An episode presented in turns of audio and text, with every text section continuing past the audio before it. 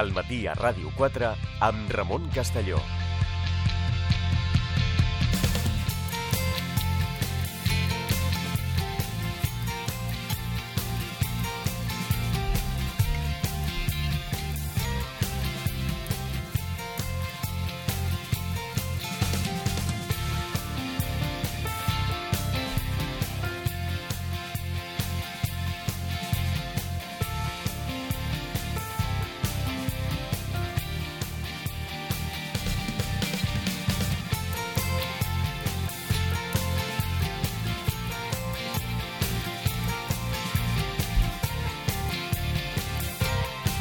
Continuem al matí a Ràdio 4, teníem a pendent connectar amb ell, anàvem temps, ho fem ara. Ferran Grau, què tal? Bon dia, on estàs?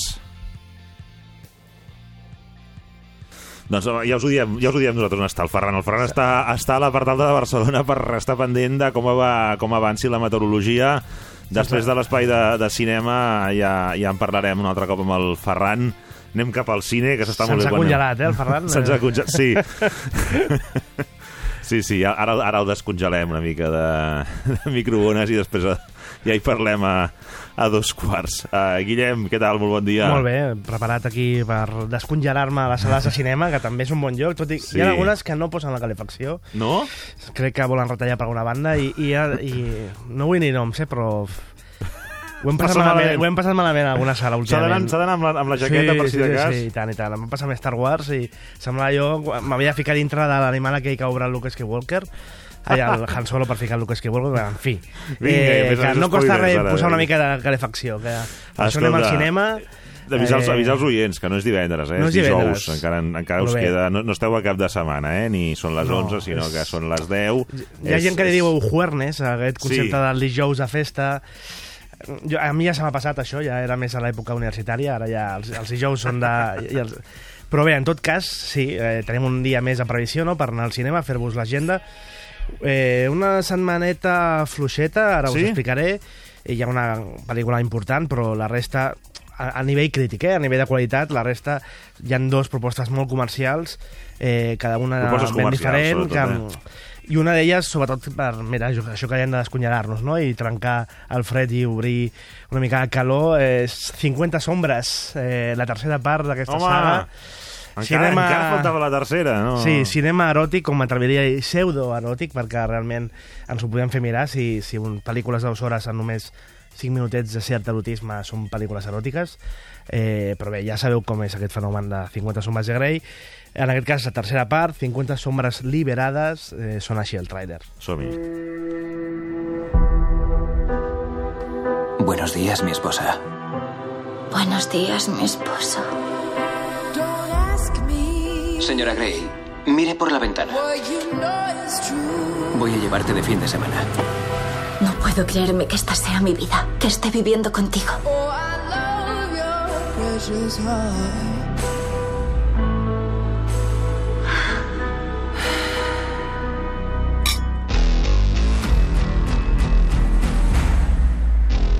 ¿Despacho de Ana Gray?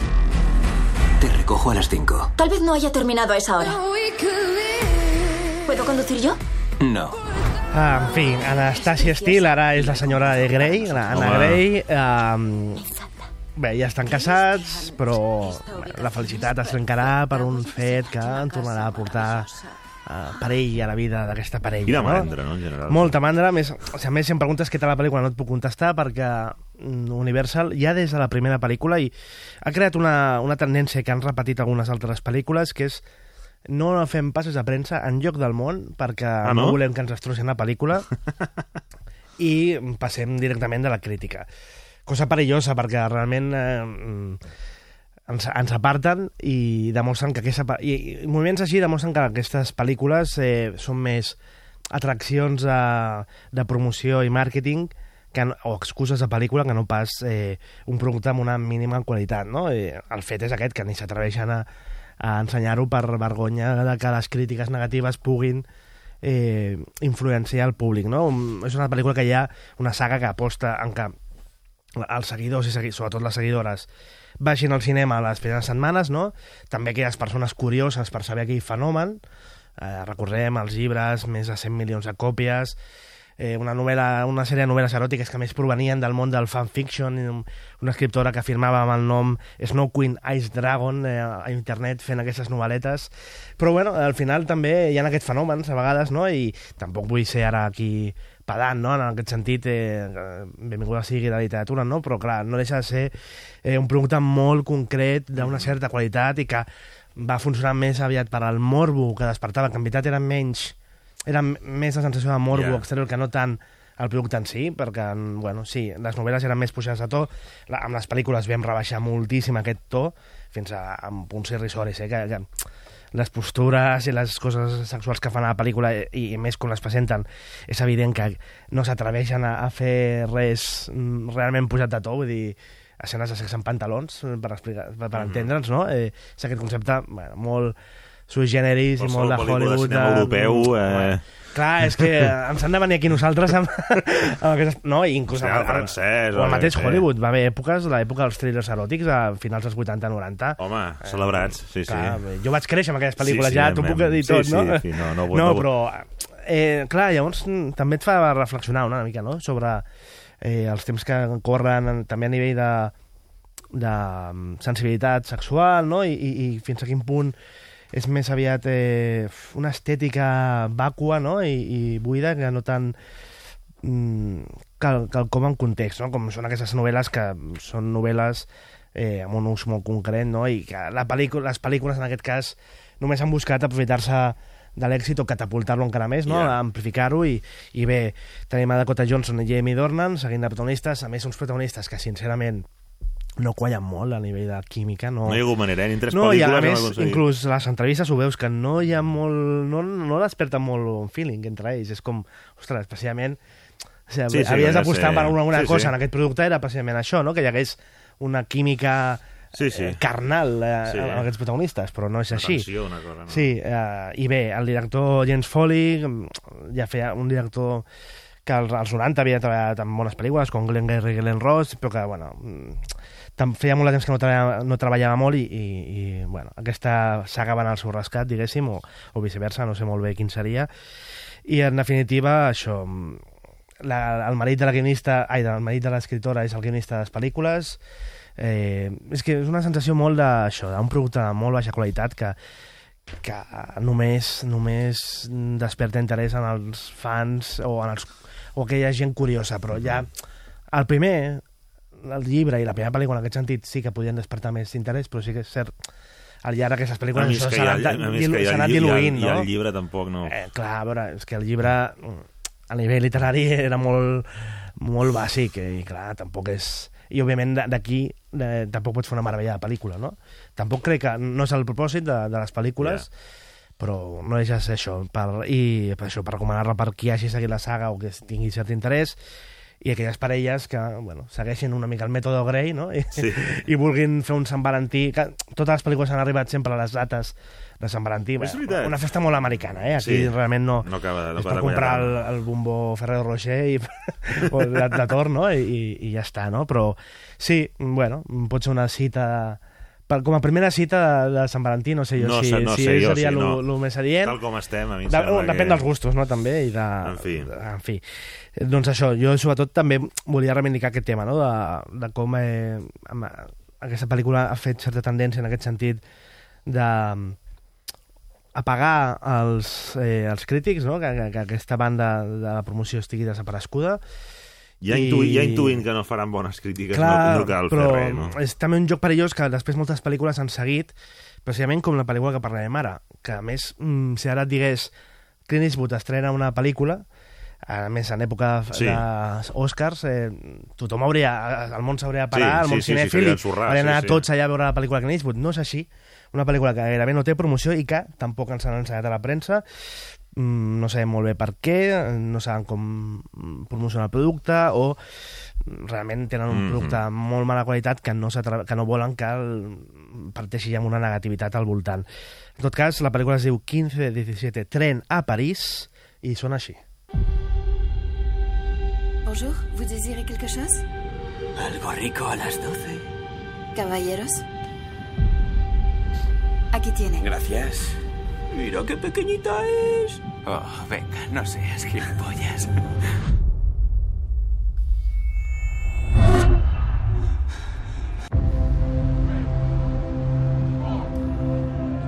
En el instante en el que empiezas a descubrir quién eres, te das cuenta de que has asumido el control de tu vida. Pero solo puedes llegar a eso luchando en la vida. Y la mayoría de la gente evita luchar. La mayoría de la gente pasa por la vida evitando el dolor. Cuando persigues un sueño, llega un momento en el que hay un punto de inflexión. Aprendes a llegar más lejos. Empiezas a desafiarte para armarte de valor. Algo dentro de ti que nunca has activado yace latente. No trates de buscar atajos. Haz lo que sabes que debes hacer. Nos han elegido para esta gran obra. No sé, tío. Nunca tienes la sensación de que la vida te empuja hacia algo. Hacia un propòsit major. Doncs bé, un propòsit major, eh, que diu el protagonista d'aquest tràiler, d'aquesta pel·lícula i de la història real, perquè així de curiós és sí. aquesta proposta. Clint Eastwood roda un, un, un tema real que va passar fa dos anys, un intent d'atac terrorista a un tren de París que va ser eh, aturat per tres passatgers al tren, tres nord-americans, que eh, van aconseguir abatre el, el, el terrorista i que d'això no passés més d'un ensurt, no? Eh, bé, aquests nois, òbviament, eh, van ser uns, herois, van rebre medalles del president Hollande, als, als Estats Units van ser rebuts com herois, tots els programes de televisió, van fer un llibre i els mateixos autors li van proposar Clint Eastwood. Es va sentir tret per la pel·lícula, la va dirigir, però va decidir fer una cosa casual, ai, molt poc casual, eh, casual que, a més, mm, jo crec que també explica part d'aquesta promoció tan opaca d'aquesta pel·lícula, que és, en comptes d'actors eh, o estrelles de Hollywood, faré servir els mateixos protagonistes de la història. No. Els tres nois, sí, sí, sí. Els tres nois, eh, a- aquests tres herois americans, nord-americans, són els que protagonitzen la pel·lícula. I és més, mm, la majoria dels passatgers del tren també són els mateixos. Per tant, ja entrem en un concepte d'experiment, entre moltes cometes, no?, per al món de Hollywood, vull dir, directors que hagin fet pel·lícules amb, amb actors amateurs o persones reals, eh, aquí sortirà moltíssims, no?, de, de fins a Pasolini, a, bueno, moltíssims mm. més a, que puguin tocar més fi- docuficció, no?, mm. o, o aquests límits, però clar, dintre del concepte Hollywood, per entendre'ns, és... Eh, qualsevol executiu mm, es devia escandalitzar, no?, quan li va dir Clint Eastwood, però bueno, al final és Clint Eastwood, va dir, mira, porto 60 anys aquí treballant per vosaltres, deixeu-me decidir per una vegada, no? I sí, eh, ella es va sentir tret per aquesta història i creu que la millor manera d'explicar-la era a través d'ells mateixos, però clar, actuant. En la cosa ja agafem una miqueta amb pinces, eh? perquè clar, no és el mateix fer una espècie potser de documental que no una recreació interpretativa eh, d'aquests fets, no? I, I no deixen de ser eh, és un ex, un exmarina, mm. un, un altre que treballa a la policia, si no recordo malament, bé, no són actors, òbviament. I, i clar, és una esposa de pel·lícula. Ja us dic, no ens l'han ensenyat, per tant, tampoc podem saber molt bé. Ahir a la nit van sortir algunes tres crítiques comptades als Estats Units, no deixava molt bé la pel·lícula, diuen que bàsicament és un, una successió de, de yeah. situacions eh, sense cap drama ni substància, que ells tres relativament estan bé, però que no tenen eh, res on agafar els seus personatges, excepte el moment heroic, que són 3 minuts comptats. És que... Ostres... Clar. A mi em passa mm, ja... A mi, bueno, no sé si estàs d'acord, eh, però perquè a vegades es pot haver fet bé, jo no ho sé, Mm. però normalment a mi ja, quan em fan una pel·li d'una cosa que és molt molt recent en el temps, diguéssim, Totalment. eh, que no, no hem tingut... Eh, a mi, per exemple, m'encanta que em descobreixin Argo, tota, tota aquella història dels, dels, dels, dels hostatges, Sí. etc. Però ja quan comencem amb pel·lis, que si Sarkozy, que si no sé què, que són coses de fa dos dies, eh, crec que falta la distància Totalment. perquè el personatge eh, Mm. o la situació maduri, per exemple. Jo sé que en aquest cas un dels nois, a més a més, jo diria, però vaja, no em vull equivocar, però que als Estats Units va rebre una pallissa fa, quan, dintre l'exèrcit. No sé dir, sí. I, doncs, escolta, potser espera, espera amb els anys... Dintre de l'exèrcit, vols dir? Sí, o no, no, un pub, o no va dir una història, Vale, una vale. història truculenta que no es va vincular que fos cap revenja, sinó que Ja. una, una mala nit, segurament. Però vaja, és igual, vull dir-te... Sí, no, la fi, Que potser si veure, dones una mm, mica més de temps a les coses... No són Indiana Jones, són persones reals, Doncs, potser clar. aquell, aquell Home. personatge té un heroi, però té una altra cara, com es digereix el seu heroi... Clar, pots, totalment. pots donar molta més... I a més a més, si, si t'ho controlen és la història, diguéssim, a més a més... No Clar, sé, a mi és és el que tu m'expliquin una dius, cosa fa un dia... totalment. No, a mi Per no... això és una mescla de, de factors poc Tinc massa opinió atractius. pròpia per entendre's com Correcte. perquè m'expliquin una història. És una mescla de factors mm, poc atractius que, que sumen a aquesta pel·lícula i que fan que realment, mm, amb tota la pena del meu cor, eh, perquè òbviament Clint Eastwood eh, està en un altar, però que arribi aquesta pel·lícula que no sàpigues molt bé com encarar-la.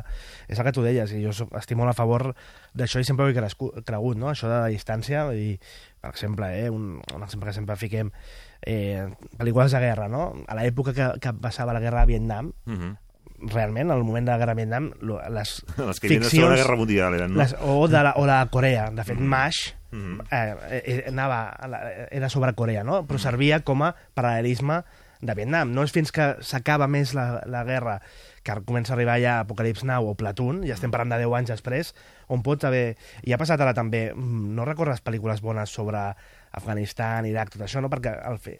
és fins que ja no passa més, més temps, com per exemple la Catherine Bigelow en la pel·lícula sobre la captura d'Osama Bin Laden, Mhm. però al cap i al fi també són històries que tu estàs vis visquent cada dia a les notícies, també.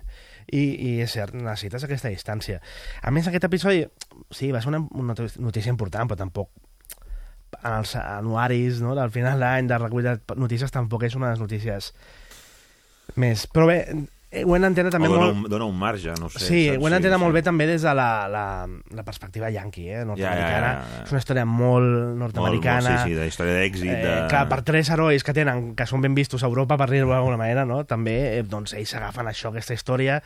Clint Eastwood, òbviament, se sent atret moltíssim. Ja l'última pel·lícula, de fet, ja era un cas real, aquest del Capitán Sully, Mhm. que va fer amb Tom Hanks, també bastant recent, però bueno, és Sí, un fet sí, suficientment excepcional, Sí. no? I a més, amb una estrella com Tom Hanks, que et porta la pel·lícula, que aquella pel·lícula realment estava molt bé. Sí, però ja estava més que cap als 10 anys que no cap Sí, als dos. llavors, diguéssim. clar, és això.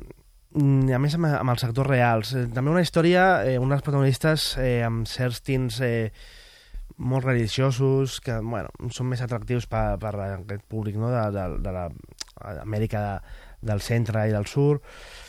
Veurem, eh, té tota la pinta de que no és un bon producte de Clint Eastwood i que, i que això passarà una miqueta mm, sense pena ni glòria, eh? però bé, mm, no deixa de ser curiós, no? També la, veure aquests nois actuant, actuant a si mateixos i Clint Eastwood que fa la seva pel·lícula més curta, 94 minuts, i que, aviam, eh, si almenys a nivell d'acció té alguna interessant, o, també ho destacaré quan la pugui veure, però Mm. en definitiva ja us dic, un producte estrany, eh? una pel·lícula estranya de, de Clint Eastwood que té un nitxo molt concret, a més també aspira una miqueta a no només a, a seguir amb l'Estela Sully, sinó sobretot amb el francotirador, que va ser la, Mhm. és la seva pel·lícula més taquillera de la història, de Clint Eastwood, però que és un nitxo molt concret, no? també de, sobretot als Estats Units, que aquí costa, que, costa trobar els, els elements per per empatitzar no? amb tot això.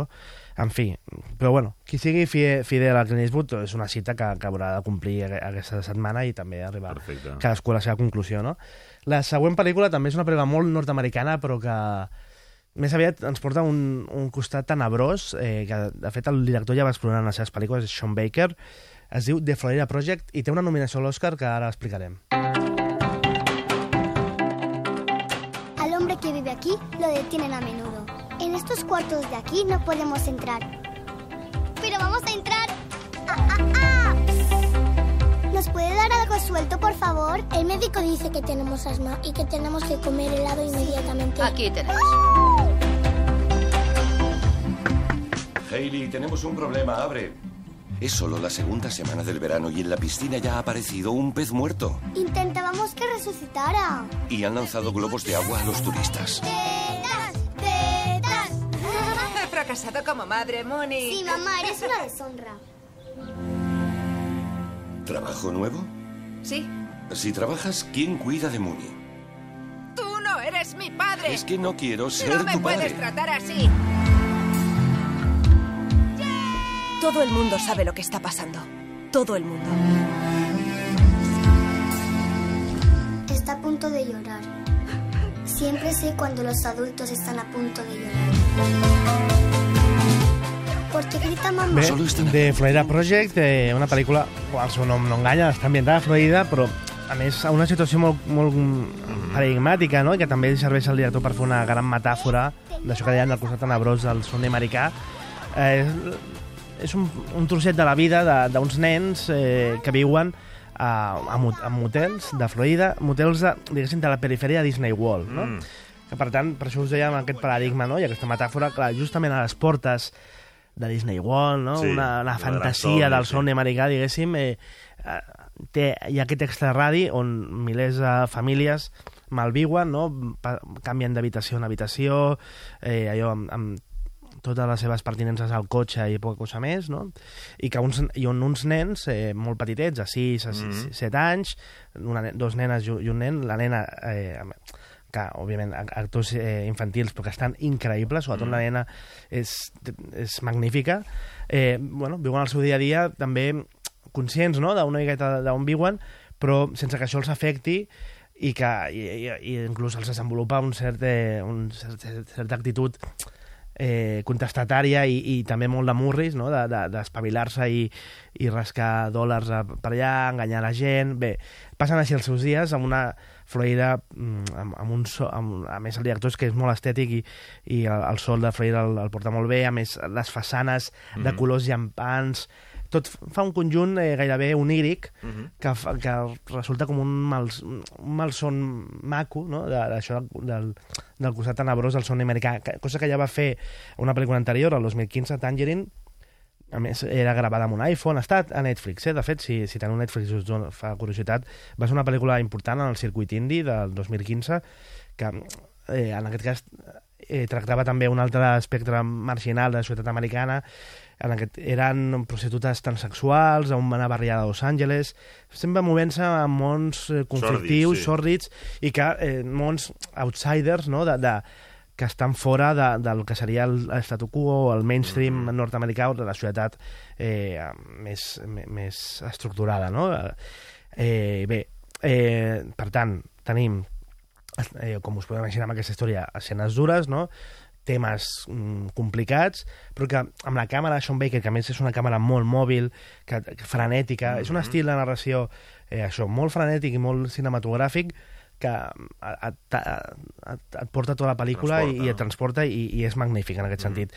Sí que és cert que, sí que si la pel·lícula anterior que dèiem Tangerine eren també actors amateurs, que estaven molt bé i donava un cert realisme i naturalitat a la pel·lícula, ara fa un pas més endavant en el sentit més de la ficció no? i agafa un actoràs per fer un paper molt important eh, el mànager del motel, que és el Willem Dafoe, un actor que m'encanta i que ha aconseguit la tercera nominació de l'Oscar a la seva carrera amb aquesta pel·lícula, millor actor secundari. Mhm.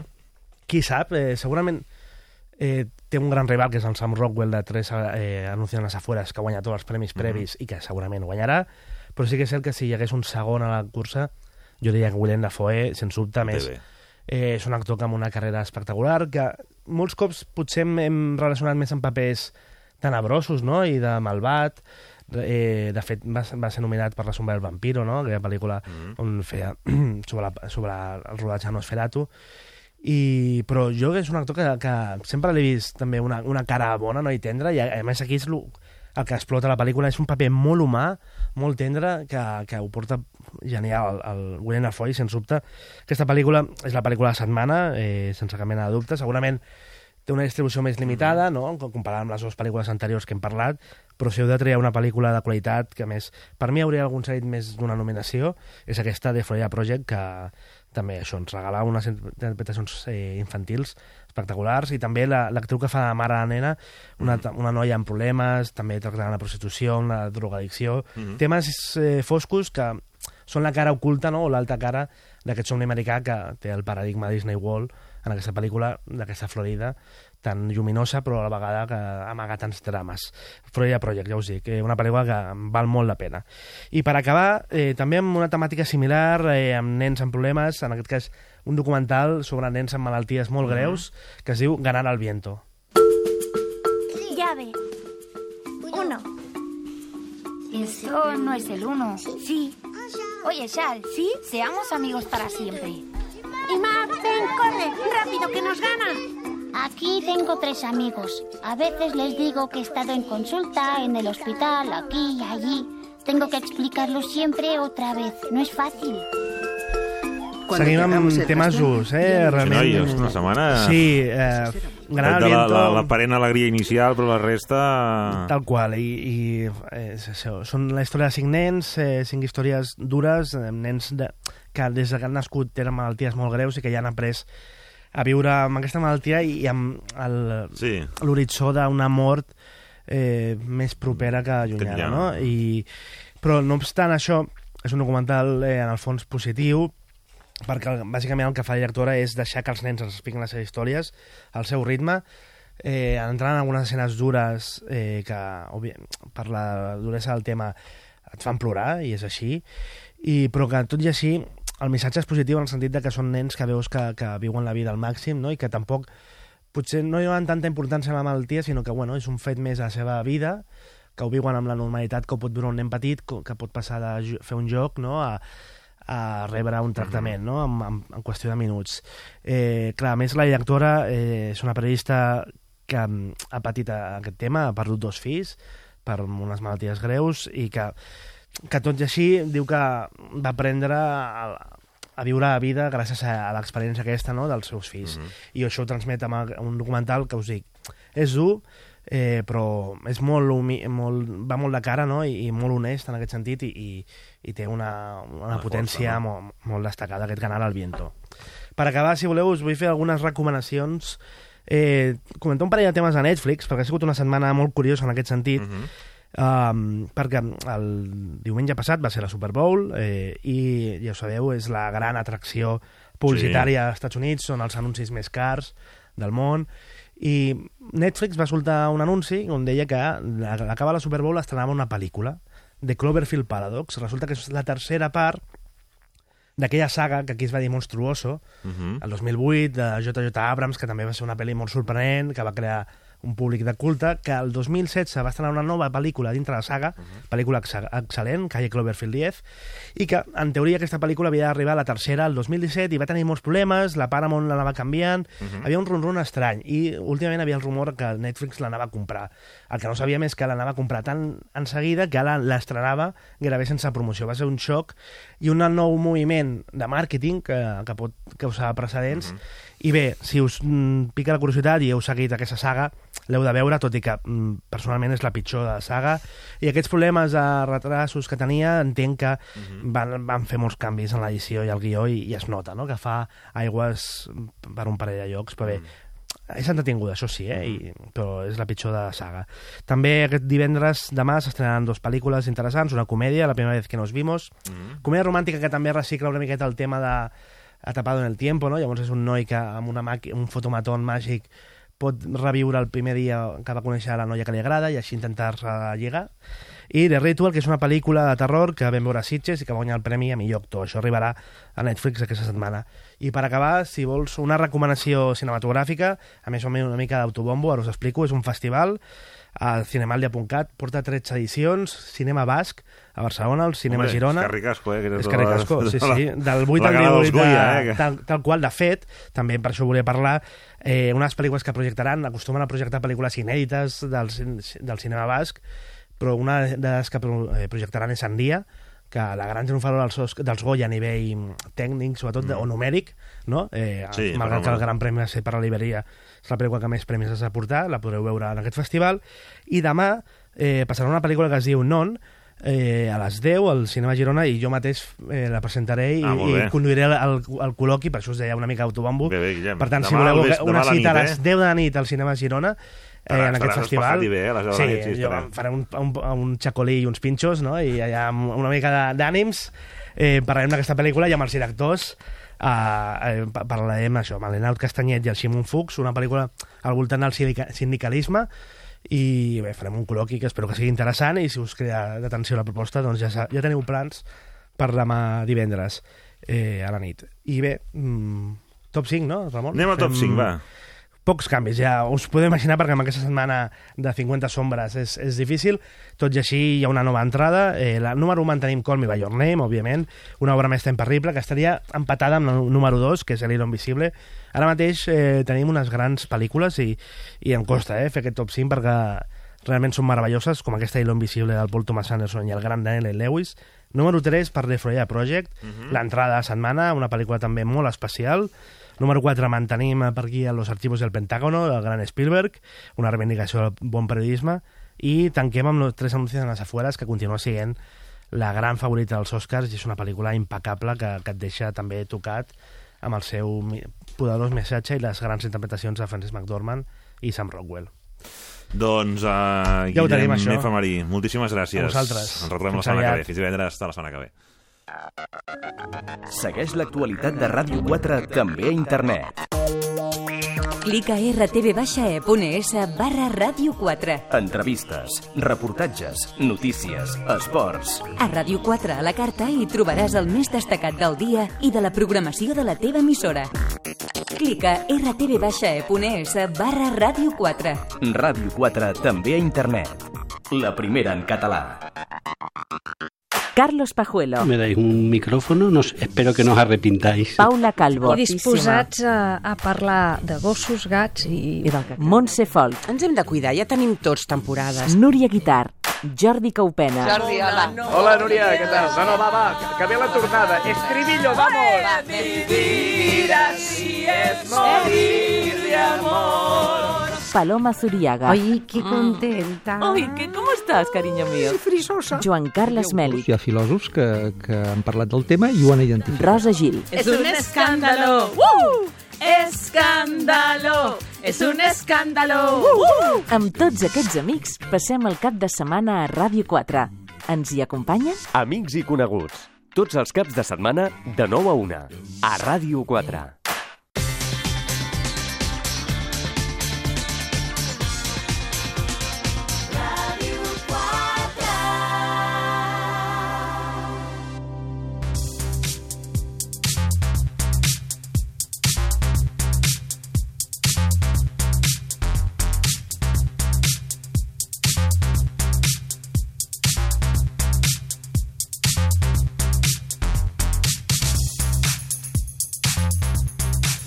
Continuem al matí a Ràdio 4, uns instants per connectar amb Ferran Grau. Ferran, què tal? Bon dia.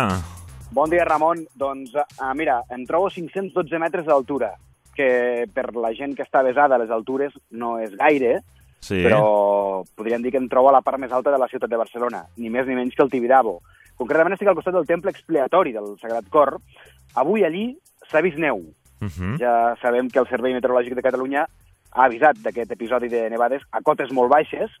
La cota deien que s'hi situaria al voltant dels 200 metres, però aquí als 512, com estem al Tibidabo, hem vist flocs de neu tot just fa mitja hora, tres quarts d'hora. Sabem que ara també està enfarinat a altres llocs eh, Sí. props de la, propers a la costa, com el Gironès, la Selva, el Maresme. Fins i tot ja ara mm, podem dir que hi ha problemes a, a la P7 i a Mira, la problemes P2. a la P7, sí, sí, ho estàs dient, Ferran, i ho certifiquem, eh? A la Selva, a la P7 a la Selva, al Vallès, eh, hi ha trossos de gel i 5 centímetres en alguns punts ha de neu. En tot cas, avui a les 7 del matí, mm, quarts de 7 del matí, s'han vist alguns flocs d'un centímetre aquí al Tibidabo, i ara, com dèiem, fa just uns 30-40 minuts, s'han vist petits flocs de neu, aigua-neu, que se'n diu, també en aquesta zona alta de la part de Barcelona. Aquí està molt buit tot, recordem que avui el parc d'atraccions del Tibidabo eh, doncs resta tancat, però sí que hem pogut eh, parlar amb una passejant per aquestes cotes altes de Barcelona i li hem preguntat per què li semblava aquesta experiència amb la neu. No sé si vostè aquest matí a primera hora ha vist neu aquí al Tibidabo. No, ara comença, tot just ara. I són, és aigua neu molt, molt, molt fina. Però, bueno, té gràcia perquè són boletes petitíssimes i, bueno, estan... És, és, és maco. Espero que nevi més. Sí? Sí, em, em faria gràcia, no? El Tibidabo enfarinat. Sí, sí, em faria gràcia.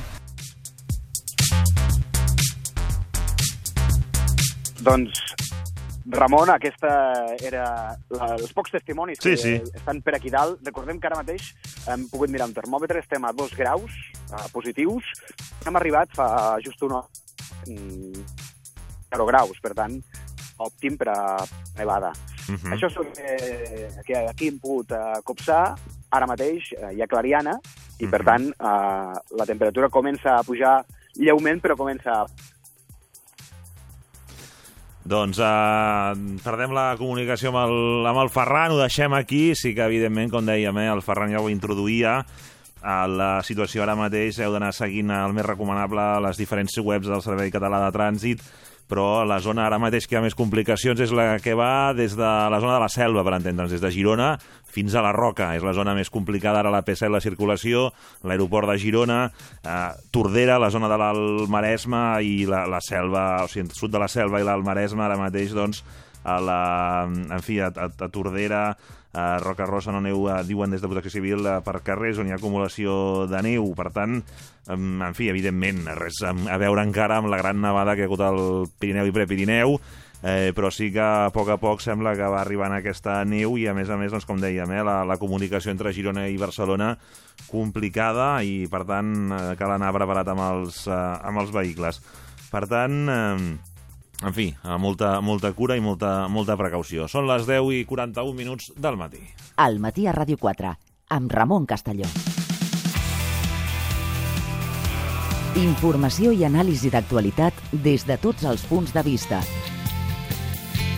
Entreteniment i propostes a l'abast de tothom. Al matí a Ràdio 4, amb Ramon Castelló.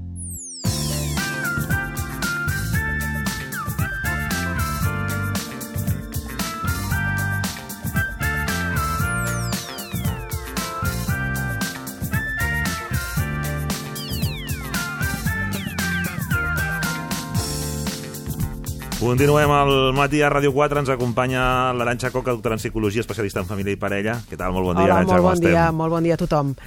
Quin doncs, tema ens planteges avui? Doncs mira, un tema que últimament, casualment, segur que és una casualitat, vull pensar, m'he trobat amb homes i dones que m'ho pregunten.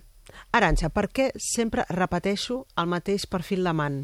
És que sembla que tingui un imant i vingui aquella persona, només un perfil de persones. A mi m'agradaria doncs, una persona que em tractés bé, que la relació... Doncs, És que ensopego doncs, sempre la mateixa sempre pedra, no? ensopego la mateixa pedra.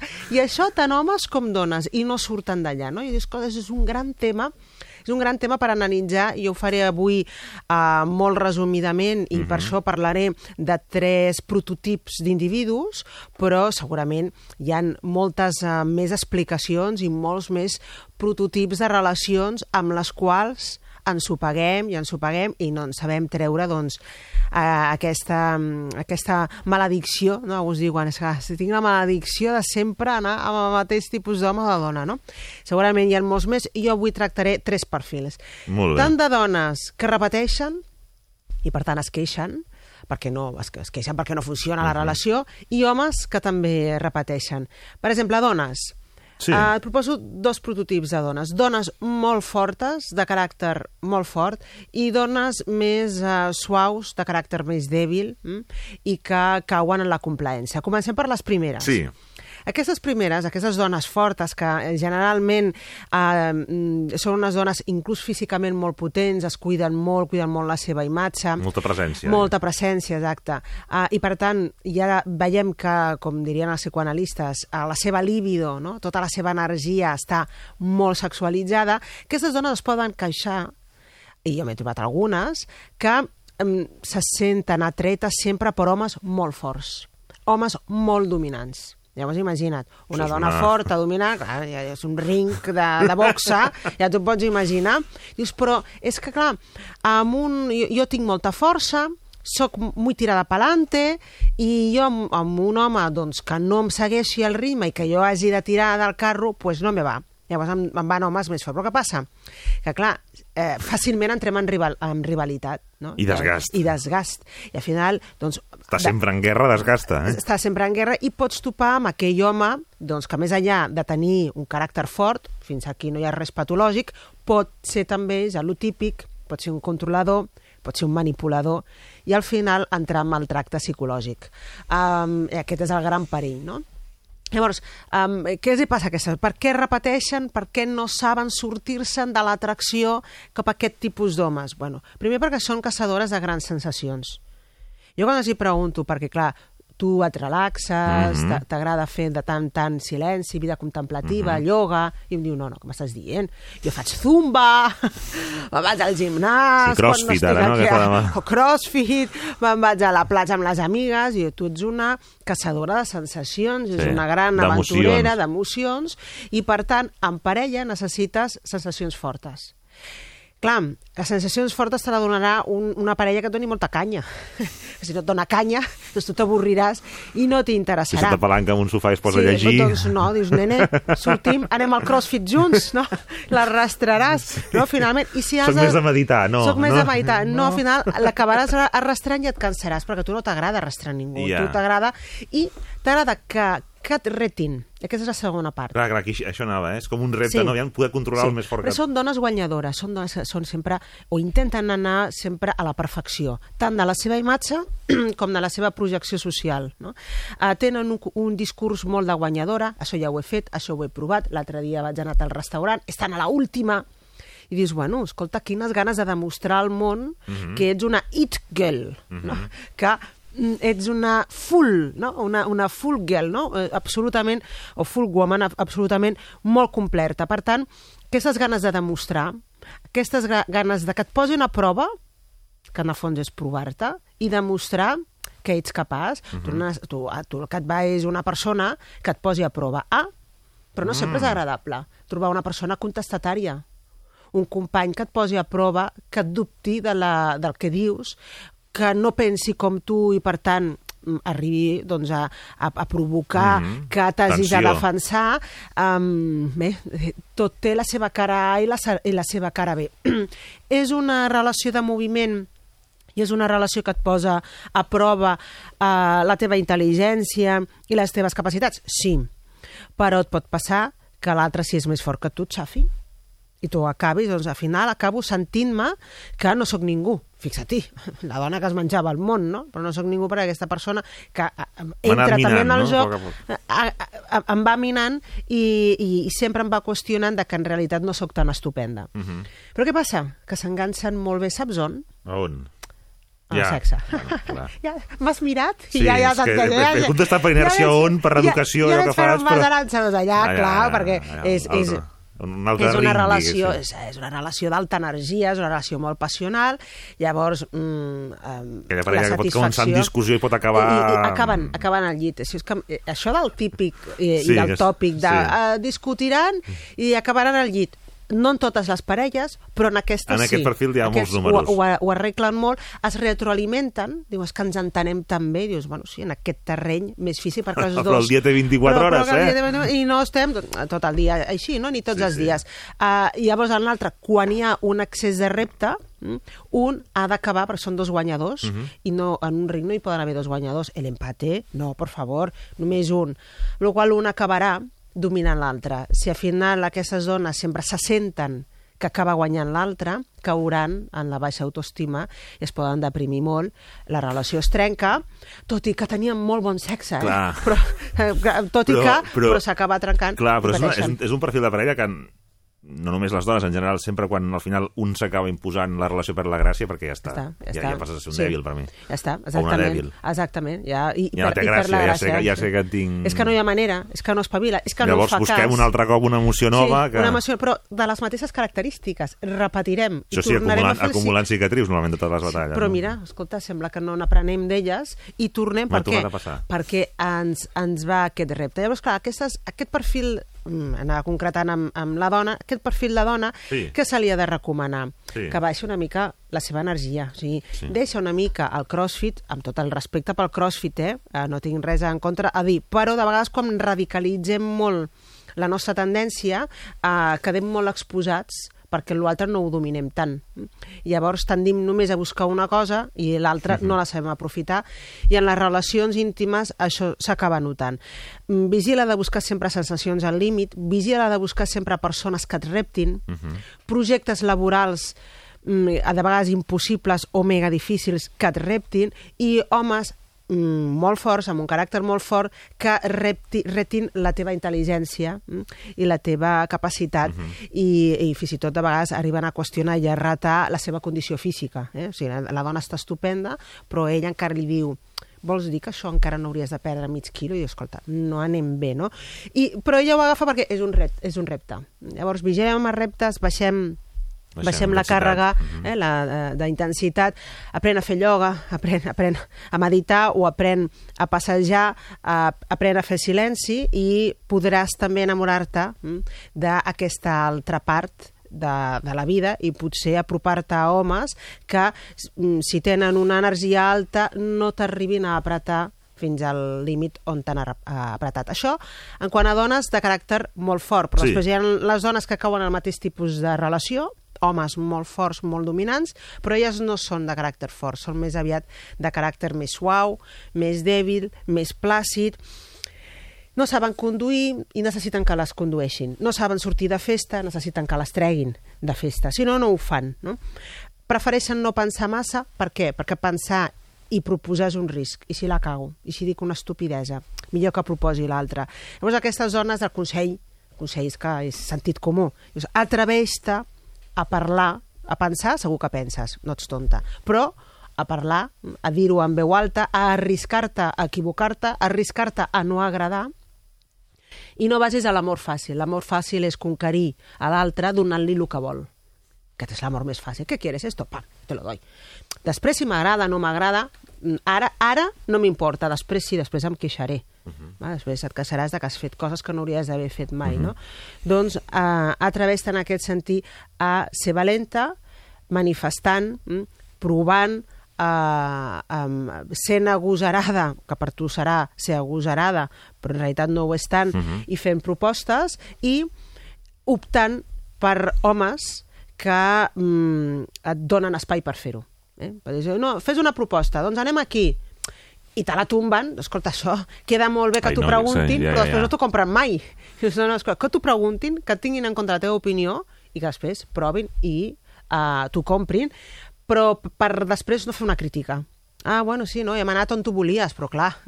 Val. És que ja has vist que no, eh? Ja has vist que no, eh? La propera vegada ja has, dia- ja has vist que és millor el que jo proposo. Dius, escolta, no, mm, d'aquesta manera... d'això me n'ocupo jo, Eh, eh? això ja me i, i, I elles se n'adonen que certament els acaben de de, uh, de, de, de, dir el que elles ja podien sospitar mm, per la seva baixa autoestima i és que són tontes.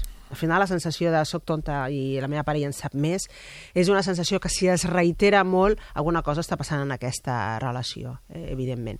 Per tant, aquests són dos... Eh, però clar, aquestes dones, com que no s'atreveixen, sempre acaben caient en homes mm, o en relacions molt més fortes, es deixen conduir, mm, els hi agrada que els dominin, mm, mm, fins i tot sexualment, eh, acostumen a ser uh, més passives, A no prendre molt la a, a no iniciativa. prendre la, la iniciativa, um, i, però si funciona perfecte, si trobes una persona que eh, respecta uh, i, i t'admira pel que ets, perfecte, però el problema és quan uh, acabes amb baixa autoestima perquè l'altre et fa sentir això, eh, que, no ets, que no ets suficient. Um, aquest és dos perfils de dones que repeteixen patró. Ara anem a homes que repeteixen Vinga. patró. Vull comentar especialment un que i ho faig amb molt carinyo perquè fa Ai. unes setmanes doncs, vaig rebre un correu d'un senyor doncs, que deia mira Aranxa, soc, tinc 50 tacos i encara continuo sent un pagafantes. Sempre m'apropo a dones que estan massa lluny, o això penso jo, del meu abast. I, clar, al final tinc unes amigues estupendes, meravelloses, però són amigues. Has acumulat, has acumulat un munt d'amigues, Un no? munt d'amigues i no hi ha manera... Eh, Sempre acabo, eh, rebenant la colleta del cafè. Exactament. És, sempre acabo a la friend Mentre m'expliquen els seus problemes amb els amants que tenen, no? Ell és l'amic perfecte, és més, és el psicòleg perfecte, és l'escoltador perfecte i l'assessor Quan convé magnífic. pujar l'autoestima sense haver-hi de fer sempre res. sap sí. el que, sempre està allà per guapa, quan ho necessites. sempre... Sí. Uh, bueno, que arriben a fer, aquests homes, arriben a fer coses com molt ridícules, que després, en aquell moment no, no, no ho veuen així, o si ho veuen no li donen massa importància, però després quan arriben a casa diuen sóc un imbècil, el que acabo de fer.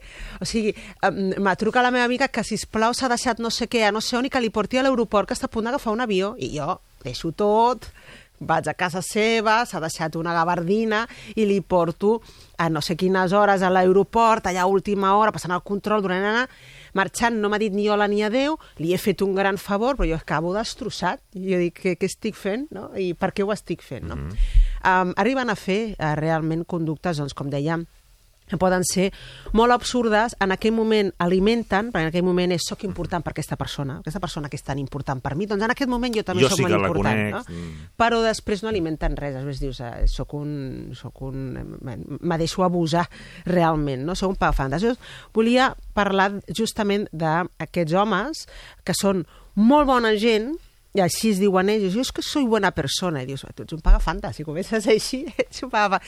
No surts de la teva friendzone. I això els hi passa, això fix, fixa-t'hi, o fixem-nos-hi, passa més a homes que a dones. Poques dones són pagafantes, o, o, o es queden en la friendzone, no? Sí. en la zona d'amistat, mm -hmm. i Mhm. que no passen. Passa més amb, amb homes, i saps per què? Perquè és una qüestió molt de gènere, és a dir, mo molt de l'arquetip de que l'home ha de sortir a caçar, i la dona és la pressa que s'ha de deixar Mm. caçar. Llavors hi ha homes que um, queden enganxats en l'intent continu d'aviam quan es deixa caçar. Uh. -huh. I potser aquella pressa doncs, no té cap interès a que la cacis. Però, com és el que han de fer els homes, no? intentar i tirar la canya tantes vegades com, com sigui possible, al final dius, escolta, no te n'adones que fa cinc anys que estàs tirant la canya I i, que que no, no. pico, doncs eh, potser que tirem la canya en un altre lloc, no? I això justament és el que hem de recomanar a aquests homes. Primer, um, que quedi molt clar, senyor i amic, paga fantes, amb tot el carinyo. Si una persona et situa en la seva friendzone, et situa en el seu límit d'amistat i no et permet més, perquè no et dona peu a més, està clar, no et vol com a parella. Accepta-ho. No insisteixis, no et vol com a parella. Per tant, deixa d'intentar-ho i deixa d'utilitzar cada oportunitat com un punt més. Mira, ja tinc un gomet, un gomet positiu. Avui me l'he guanyat perquè li he donat la gabardina a l'aeroport. No? Aniré, aniré acumulant punts, estic fent un concurs oposició, i al final em donaran la plaça. No, això, clar, això no és així.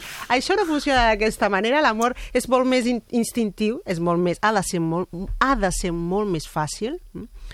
Um, i eh, no eh, ha de ser una, una cursa d'obstacles eh, que si el saltem tots, doncs al final, depèn de la nota que obtinguem, ens emportem el premi o no. I a l'amor això ja és molt clàssic, ja no és... S'ha de seduir la dona amb, amb regals O sigui, i tu amb conclous que si en un gestes. termini determinat han vist que no, un termini raonable, a més a més. Després de la primera Fanta. Després Clar, d'haver és que tu ja ho has dit, que allò sorgeix en ja 8 està. segons, no? Em vas dir l'altre dia, Sí, al ja començament, està. per Oh, tant... per ta si l'altra persona veus que no et dona peu, Si no heu, et si vol heu com a passat parella. dos caps d'any i dos Sant Joans i la cosa no d'això... Mm, Ja està.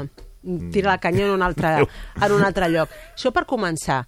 Però és que segon, per què has de tirar la canya sempre tu? Clar.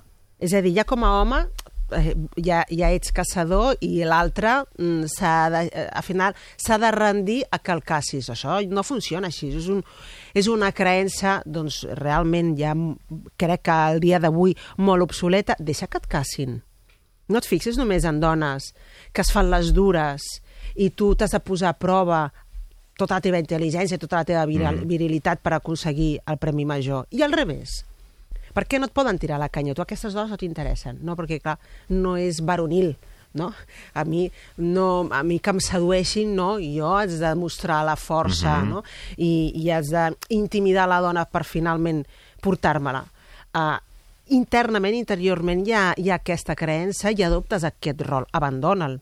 Per tant, obre també a dones que mm, s'interessen i que et llencen la canya a tu, que segurament ha passat i ni les has vist, perquè estaves molt concentrat. d'esquadra, no? no? Què fa D'esquadra, això? això, que, i, o, o, no ho veus perquè Mhm. estàs perdent el temps Clar. i, i l'energia molt concentrat en, en dones que no, que no poden ser. I, finalment, Ho hem de deixar aquí, últim, Aranxa. Introduïm-ho la setmana que ve. no em deixes dir una cosa? Va, ràpid. Que potser l'home que només sap ser amic és perquè té por a ser amant. No tinguis por a estimar. Arriben les notícies, no podem afegir res més. Arriben notícies i seguim. Fins ara.